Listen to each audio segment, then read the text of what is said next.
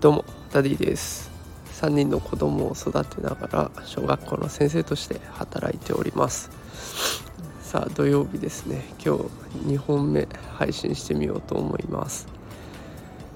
えっと2本目はですね自己責任論に偏るのは危険だなというお話をしていきたいと思います。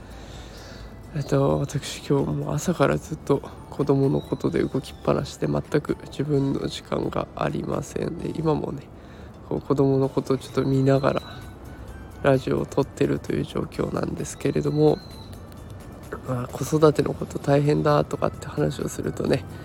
たまに「いや自分で望んだんでしょ」うということを言われることもあります。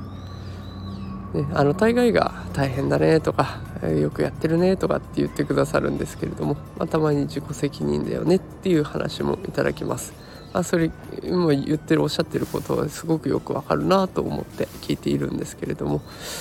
と、まあ、自分はできるだけねそういうことは言わないようにしているようにしているつもりですなんか辛いなとか困ったなっていう人がいてもそれは自分で選んだんでしょうとかっていうことはあんまり言わないようにしています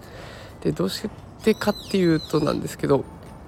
やっぱりそれを言っちゃうと今度自分のことの首を絞めてしまうというかとまあ、例えば子育て大変なんだ。でもそれって自分で選んだんでしょっていうと今度自分が子育てをしてみた時に辛いって言えなくなっちゃいますよね。だからやっぱり自分のためにもその自己責任論を押し付けすぎるっていうのはちょっとね厳しい状況に自分が追い込まれちゃうのかなという感じがしています。さあそれではちょっとまた子供の方に戻ろうと思いますので短めの2本目でございました。それでは素敵な土曜日をお過ごしください。この辺で失礼します。